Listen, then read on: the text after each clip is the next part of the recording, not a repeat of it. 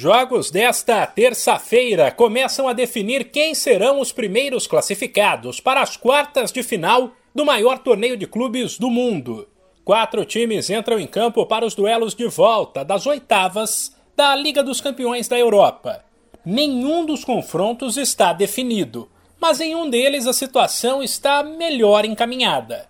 Cinco da tarde no horário de Brasília, o Liverpool, campeão em 2019, recebe a Inter de Milão depois de vencer fora de casa por 2 a 0, o clube inglês pode perder por um de diferença, que estará classificado. No outro jogo, a situação é diferente. Na Áustria, o Red Bull Salzburg segurou o poderoso Bayern de Munique, campeão em 2020. Após o um empate por 1 a 1, quem vencer na Alemanha, também às 5 da tarde, estará classificado. E nova igualdade levará a disputa para prorrogação e pênaltis.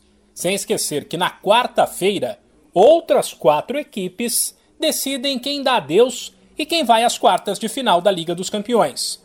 Depois de vencer na ida por 5 a 0, o Manchester City recebe o Sporting.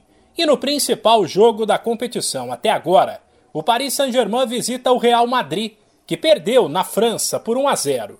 Os duelos entre Ajax e Benfica, Lille e Chelsea, Juventus e Villarreal Manchester United e Atlético de Madrid serão na semana que vem. De São Paulo, Humberto Ferretti.